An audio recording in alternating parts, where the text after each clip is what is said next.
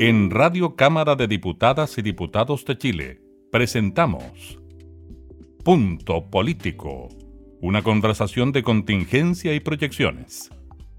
Conduce la periodista Gabriela Núñez.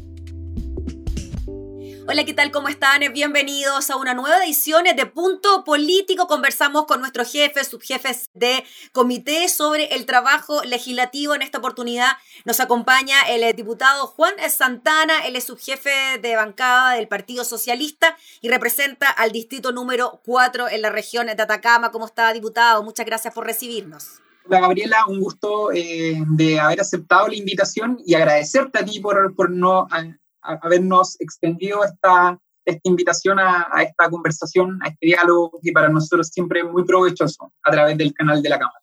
Sí, pues queremos aprovechar esta instancia para dar a conocer de qué forma se ha ido realizando el trabajo parlamentario. Lo vemos a usted que está en su casa, me contaba que estaba en Vallenar. Y claro, ha sido muy difícil trasladarse al Congreso por las distancias, etcétera, en medio de la pandemia ha sido más complicado aún ponerse de acuerdo con el resto de los otros integrantes del el comité de la Cámara de Diputados. Me refiero a las reuniones de comité donde participan los jefes, subjefes de bancada, donde se toman decisiones súper importantes para el trabajo legislativo. Sí, Gabriela, bueno, nosotros eh, hemos estado ya desde marzo, digo nosotros, en la bancada, una parte importante de, de ella, hemos estado desde marzo, desde que se inició la pandemia, tomando medidas de seguridad para evitar, eh, digamos, eh, contribuir en las posibilidades de contagio en el interior de la Cámara.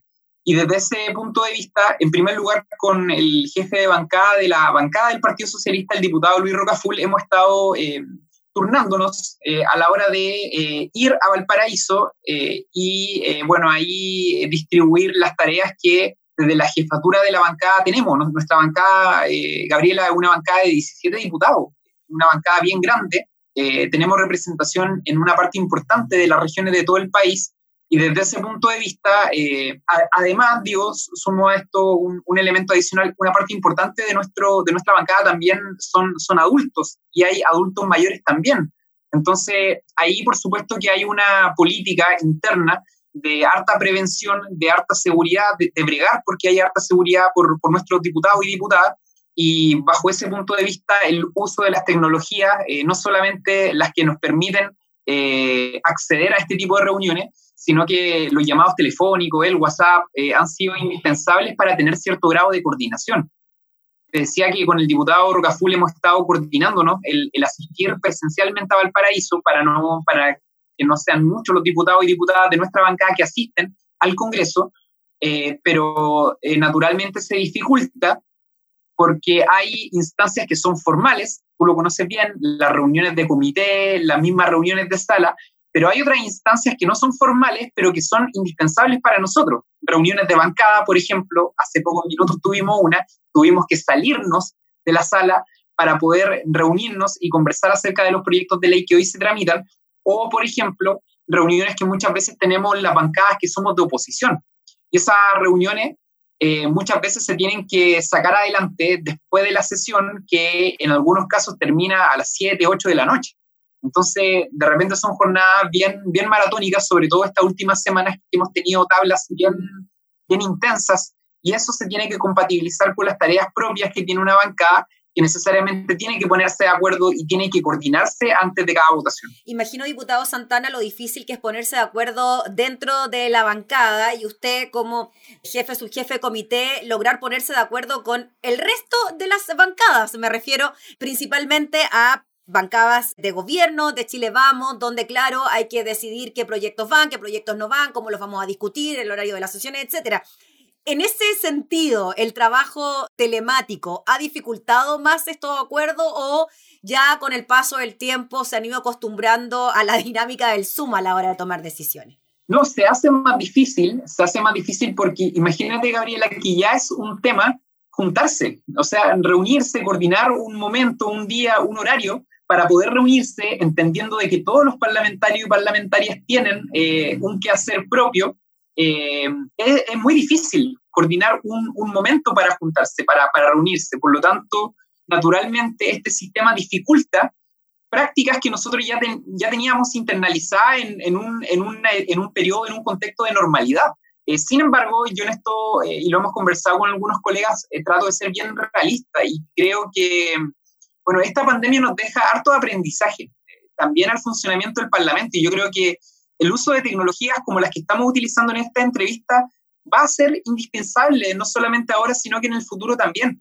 Yo creo que el, el, el momento en el que nosotros volvamos a la normalidad, que esperamos que sea pronto, esperamos superar esta pandemia, que ojalá se, se, se descubran a nivel mundial todos los insumos, todos los elementos científicos que permitan enfrentar esta pandemia de una buena manera. Ayer había un anuncio, por ejemplo, de, de una vacuna en Rusia que está pasando y está enfrentando distintas etapas. Esperamos que eso sea pronto. Sin perjuicio de eso, nosotros estamos convencidos de que eh, al momento de volver a la normalidad, vamos a volver a una realidad distinta, no solamente en nuestro país, sino que en el mundo entero, en donde vamos a tener que eh, necesariamente empezar a educarnos con hábitos y con, y, con y con prácticas culturales que sean distintas. El tema de la alimentación, por ejemplo, hoy día hay en, en el Senado y en la Cámara hay proyectos de ley que abordan el problema de la alimentación que se va a generar en todo el mundo. ¿no? Hay, un, hay un proyecto, por ejemplo, que del Senado va a pasar a la Cámara, que tiene relación con el uso que se le da a aquellos alimentos que están pronto a vencerse en los supermercados y que tradicionalmente se, se, se desechan, ¿no? Entonces, hay temas que se van a ir instalando, el tema del cambio climático, el tema medioambiental, el tema alimenticio, yo te lo mencionaba a propósito también del origen de la pandemia. Es decir, hay desafíos que yo creo que no solamente nuestro país, sino que el mundo entero va a tener de aquí en adelante cuando superemos esta pandemia. Es decir, yo creo, eh, Gabriela, que también junto con, con, esta larga lista de, de, tareas que vamos a tener las autoridades en los próximos meses y en los próximos años, el uso de tecnologías, eh, el ir incorporando estas herramientas tecnológicas a nuestra práctica y a nuestra labor permanente va a ser casi una necesidad. Y por lo tanto, enhorabuena que instituciones como el Congreso Nacional, como la Cámara de Diputados, también vaya instalando con fuerza también el uso de estas tecnologías. Sí. Diputado Juan Santana, y en cuanto al trabajo legislativo relacionado con los efectos de la pandemia y enfrentar ¿no? esta crisis por la que atraviesa el país, ¿cómo la calificaría usted? Ya nos decía que, eh, lo sabemos, porque trabajamos acá, que las jornadas han sido maratónicas, que las comisiones funcionan eh, todos los días, prácticamente no hay semana distrital, sesiones en la mañana y en la tarde, generalmente martes, miércoles y jueves, y así. ¿Usted cree que ese trabajo para enfrentar la pandemia, para eh, hacer frente a los efectos de la pandemia, se notan por parte de la ciudadanía? ¿Son agradecidos? Porque las ayudas que han llegado se han tramitado en el Congreso. El mismo 10% se tramitó en el Congreso y así suma y sigue. ¿Usted cree que eso es percibido? Mira, una, una anécdota, Gabriela. Em, entre vecinos y amigos eh, hay dos relatos que al menos hacia mí se me, se me repiten mucho. Eh, el primero es que me dicen, don Juan, le tocó un momento muy difícil para ser político. Este es mi primer periodo, como el de casi 90 parlamentarios, mm. eh, diputados y diputadas, y, y, es un momento muy difícil con estallido social, con pandemia, con desafecto, con las instituciones políticas, con la política. Entonces no le tocó un buen momento, me dicen algunos vecinos o amigos, para ser político. Pero hay otros que sobre todo en el último tiempo me han dicho, oye, lo que estás viviendo como parlamentario eh, es parte de, de, un momento histórico que no se va a olvidar pronto en nuestro país, a propósito también de, de las cosas que vienen, es decir, hubo un estallido social, pandemia, y además viene próximamente eh, la realización de un plebiscito que además es inédito en la historia de nuestro país. Y yo, Gabriela, me quedo con lo segundo, a propósito de tu pregunta y a propósito de un comentario que tú haces yo creo que una de las cosas más satisfactorias que hemos tenido los diputados y diputadas eh, que llevamos un primer periodo, incluso aquellos que llevan más de un periodo durante el último tiempo, ha sido justamente tener la tranquilidad y tener la satisfacción de que el trabajo parlamentario, con todo el desafecto, con, todo, con, con, toda la, la distancia que muchas veces genera con la población, durante al menos este contexto ha sido valorado y ha sido percibido y ha sido relevado por una parte importante de la población. Tú ponías un ejemplo muy revelador, el del 10%. Yo no sé si hay algún antecedente en la Cámara de Diputados o en el Senado sobre un proyecto de ley que haya sido seguido de manera tan exhaustiva por parte de la población. Y qué bueno que sea así, Gabriela. Qué bueno que, en el fondo, nuestros medios de comunicación también contribuyan en esta tarea ineludible que tiene el Estado chileno, que es educar a la población en la medida de que la población chilena esté más educada acerca de cómo funcionan sus instituciones, acerca de cómo actúan o votan sus parlamentarios, estamos construyendo, por supuesto, una mejor democracia. Y esto no se trata de que hayan unos buenos o malos. Yo no caigo en ese juego de la, de la moralina. Yo creo que es bueno desde el punto de vista de cómo finalmente las instituciones y los estados se construyen, cómo la población también se, se educa, cómo la población se instruye a propósito del funcionamiento de sus instituciones como el Parlamento, como, como en este caso el Senado o la Cámara de Diputados. Así que yo me quedo con este segundo comentario de, esta anécdota que te contestaba y creo que ha sido eh, cansador, sí, ha sido muy cansador porque además hay elementos que, que en lo formal no se consideran. Claro, tenemos sesiones algunos días de la semana, pero hay un nivel de tensión, hay una presión en nuestros territorios por, por buscar iniciativas que hoy día se consideran indispensables. Pero aún cuando existe ese cansancio, ese agotamiento físico, mental, yo creo en muchos de nosotros, que además hacemos una pega territorial, yo creo que es tremendamente satisfactoria la, la, la, respuesta o al menos la valorización que ha existido del Parlamento, de la Cámara de Diputados durante este último tiempo a propósito de proyectos como el retiro del 10%.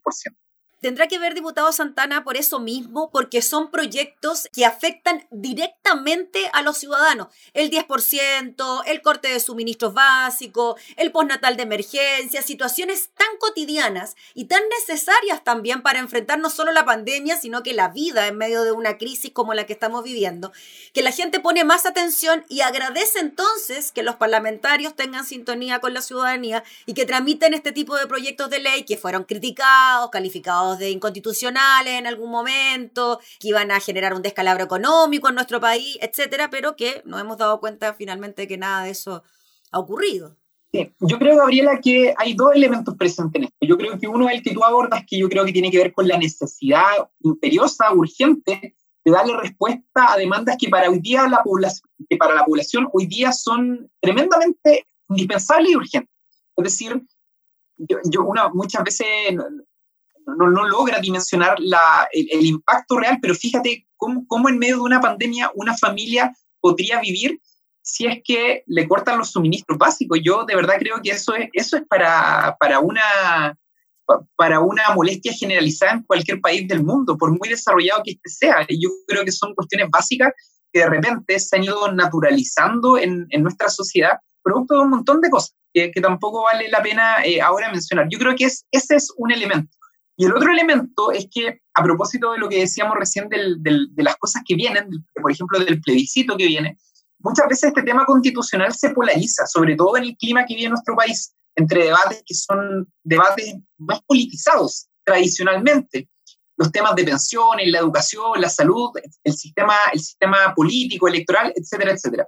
Pero fíjate que hay otros temas que son igual de importantes y que muchas veces la gente no, no, no conoce que se abordan en un debate constitucional a propósito del excesivo presidencialismo que algunos consideramos que existe en nuestro país. Y a propósito de, esta, de estas materias o de estos proyectos de ley que se centran principalmente su discusión en la inconstitucionalidad o inconstitucionalidad. Proyectos como el suministro básico, como el corte de los suministros básicos, como el natal de emergencia, como el mismo retiro del 10%. ¿Cuál es el denominador común, Gabriela, en cada uno de esos proyectos?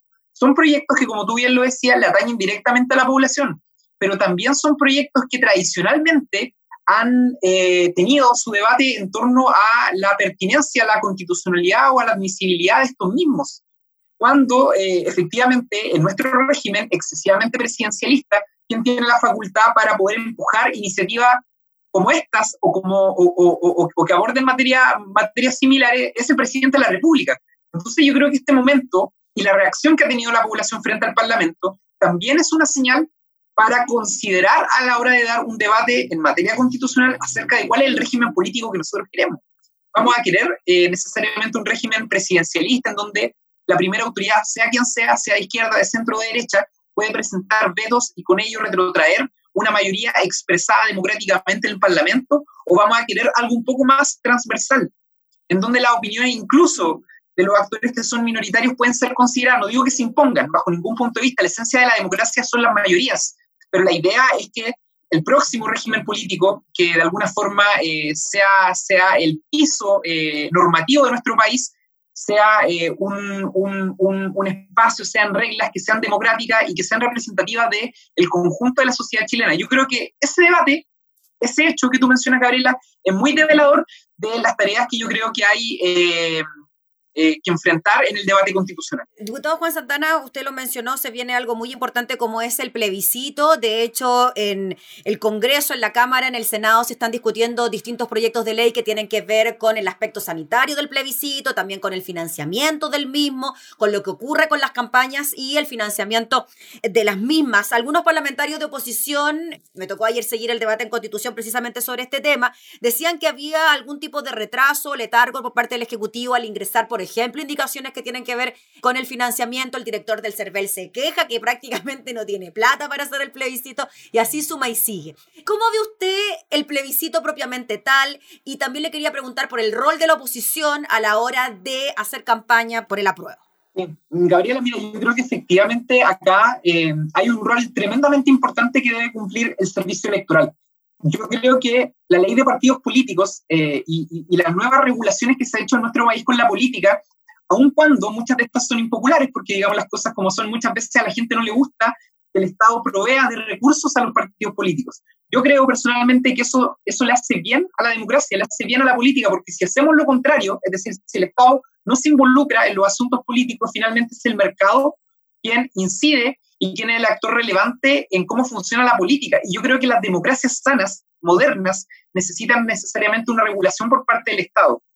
Entre otras cosas menciono esto porque creo que para que el plebiscito del mes de octubre se realice de manera correcta y como todos nosotros esperamos, que yo creo que es en, un clima de participación, en un clima democrático, sano, pluralista, que se respeten las, las distintas posiciones que allí se van a expresar, es necesario que el servicio electoral cuente con recursos. Y es precisamente lo que eh, el presidente del Servicio Electoral, el señor Santa María, ha estado reclamando durante todo este tiempo, que no ha recibido recursos por parte del gobierno para poder empujar un plebiscito informativo que dé garantía. Nosotros, por ejemplo, nos hubiese gustado que el plebiscito se hubiese realizado en más de un día, dos días o tres días, como se hace, por ejemplo, en la elección de federaciones de estudiantes. No para replicar el modelo de las federaciones de estudiantes, sino que para entregarle mayor garantía a la población que quiere concurrir a votar y que quiere hacerlo en seguridad. Yo no me desentiendo, Gabriela, de los problemas de la pandemia que hay hoy día y quiero ser coherente además con el discurso que hemos implementado desde hace algunos meses. La prioridad hoy día es la salud de las personas, no hay ninguna otra prioridad. Sin lugar a duda es indispensable que el plebiscito se realice, pero para que éste se realice y se haga en buenas condiciones, en un clima de participación, con seguridad, es necesario que el servicio electoral tenga los recursos, que el gobierno deba proveerle, todo lo que sea necesario. Eh, y lamentablemente eso no está ocurriendo. Yo creo que eh, ahora me, me, me, acojo a la segunda consulta que tú haces desde la oposición. En esto eh, tenemos un sinnúmero de tareas que hacer. Yo creo que no hemos estado, por supuesto, a la altura esta cuestión, por ejemplo, ya entrando más en el tema político, de estar participando de cuatro o cinco comandos que en el fondo apuntan a una, a una misma causa, a una misma bandera, a mí me parece que es un despropósito tremendo. ¿Debería ser un solo comando, diputado, dentro de la oposición o juntando a todos los, los ejes políticos? Lo que pasa es que uno entiende que hay diferencias en la oposición y eso está bien, también ocurre en el oficialismo. Nunca eh, ha sido eh, el objetivo de ningún partido tener similitudes con otras bancadas y está bien que sea así pero hoy día estamos viviendo un momento distinto, un momento político que yo creo que, tal como conversábamos al inicio, esto va a ser recordado y va a ser relevante para las próximas décadas en nuestro país. Entonces, no ser capaces, eh, el tema de los comandos es casi anecdótico, pero no ser capaces de confluir en un mismo esfuerzo a la hora de eh, trabajar por una misma opción que se va a, a, enfrentar en el plebiscito, yo creo que es una muestra develadora el nivel de fraccionamiento que hoy día también hay en la política chilena. Y yo creo que eso para la oposición es tremendamente nocivo, aun cuando, en esto voy a hacer un juicio político, el gobierno tenga eh, una desaprobación como la que todos conocemos o la que se da a conocer en los, estudios de opinión pública, yo creo que eso no es ninguna garantía para que nuestras ideas, digo las de la oposición, finalmente se vayan a plasmar en un plebiscito o en una elección próxima. Y eso, entre otras cosas, nos tiene que hacer un llamado muy fuerte, muy de fondo a una autocrítica que tiene relación con nuestra incapacidad de ponernos de acuerdo en cuestiones que para la población son, son cuestiones básicas. Entonces, si los actores políticos de la oposición están en los espacios formales como el Parlamento, no son capaces de ponerse de acuerdo en eso, menos van a ser capaces de, ponernos, de, ponernos, digo, de acuerdo porque también me involucro en esto, eh, en, un programa o en una oferta programática para los eventos electorales que, que se avecinan. Así que yo creo que eh, hay una autocrítica sin lugar a duda de la cual yo me hago cargo como parte de la oposición, como, como jefe de una bancada de oposición, y creo que en eso, por supuesto, que existe una deuda, y existe una deuda con todas las personas de nuestro país que esperan también una oposición que esté a la altura de las circunstancias quizás hacer el símil del sí y el no, ¿no? Donde finalmente ahí también vimos una oposición lo suficientemente unida para eh, sacar a un dictador del gobierno. Y ahora estamos hablando de un plebiscito. Hubo dificultades, hubo dificultades, al menos en el relato que uno tiene de, las personas más adultas, pero en un momento dado, se unieron. Efectivamente se generó un clima para la unidad, y eso es lo que uno espera, bueno, todavía queda tiempo, quedan algunos meses, pero uno espera que primen ese tipo de principios y condiciones a la hora de enfrentar un evento que es tan trascendente para el país y que repercute en políticas públicas como las que recién estábamos conversando. Diputado Juan Santana, finalmente, quizás podría interpretar por sus palabras que uno de sus mayores desafíos como integrante de la bancada del Partido Socialista y como su jefe de bancada es propiciar un buen plebiscito de cara al 25 de octubre, de levantar la opción del apruebo, o también tiene otros desafíos dentro de lo que es su cargo de su jefe de bancada. No, hoy, Gabriela, sin lugar a duda, eh, hay bueno, una agenda de proyectos de ley del gobierno eh, con los cuales nosotros tenemos mucha resistencia. Hay mociones parlamentarias que para nosotros también son son indispensables. El retiro del 10% fue un buen ejercicio. Mm. Hoy día hay proyectos de ley que yo creo que también unen a la oposición, como por ejemplo el impuesto transitorio a los súper ricos de nuestro país. Yo creo que eso también confluye, en, esa iniciativa, en ese esfuerzo, también confluye una parte importante de la oposición. Pero sin lugar a duda, yo eh, respondo a su pregunta haciéndome cargo de que hoy día la prioridad para las y los socialistas es, en primer lugar, enfrentar la pandemia de buena manera, garantizar seguridad y salud a las personas y por supuesto también el plebiscito. Yo creo que si el plebiscito fracasa, eh, tanto en su participación, resultado o desarrollo, es un fracaso, el mayor fracaso de los socialistas. Esta ha sido una discusión interna que hemos tenido nosotros y hay un dilema, porque esta es finalmente la constitución que nos rige, que es la que se va a poner en evaluación en, en el mes de octubre, es la expresión formal de eh, el golpe de Estado. Eh, eso es. Eh, es, la, es la expresión institucional de la dictadura. Y para los socialistas ese es un dilema histórico. Si nosotros fracasamos en, términos de participación, de opciones, de desarrollo, este evento va a ser un fracaso nuestro también. Por lo tanto, nosotros nos enfrentamos sin lugar a duda al evento político más relevante para nuestro mundo, para nuestra bancada, para nuestro partido durante las últimas décadas y estamos conscientes y estamos dispuestos a poner toda nuestra energía y todo nuestro trabajo en esa dirección. Muy bien, pues diputado Juan Santana, le agradecemos enormemente por el contacto, por recibirnos allá en eh, Vallenar y por hablar de todos estos temas que nos interesan tanto. Así que muchas gracias por su tiempo. Gabriela, que estén muy bien y te agradezco nuevamente la invitación a esta entrevista por el canal. Listo, que esté muy bien, diputado. Gracias. Chao, Gabriela. El diputado Juan Santana en una nueva edición de Punto Político. Nosotros nos volvemos a reencontrar en una próxima oportunidad. Que esté muy bien. Hasta entonces. Esto fue Punto Político, una conversación de contingencia y proyecciones. Radio Cámara de Diputadas y Diputados de Chile, acercando las leyes.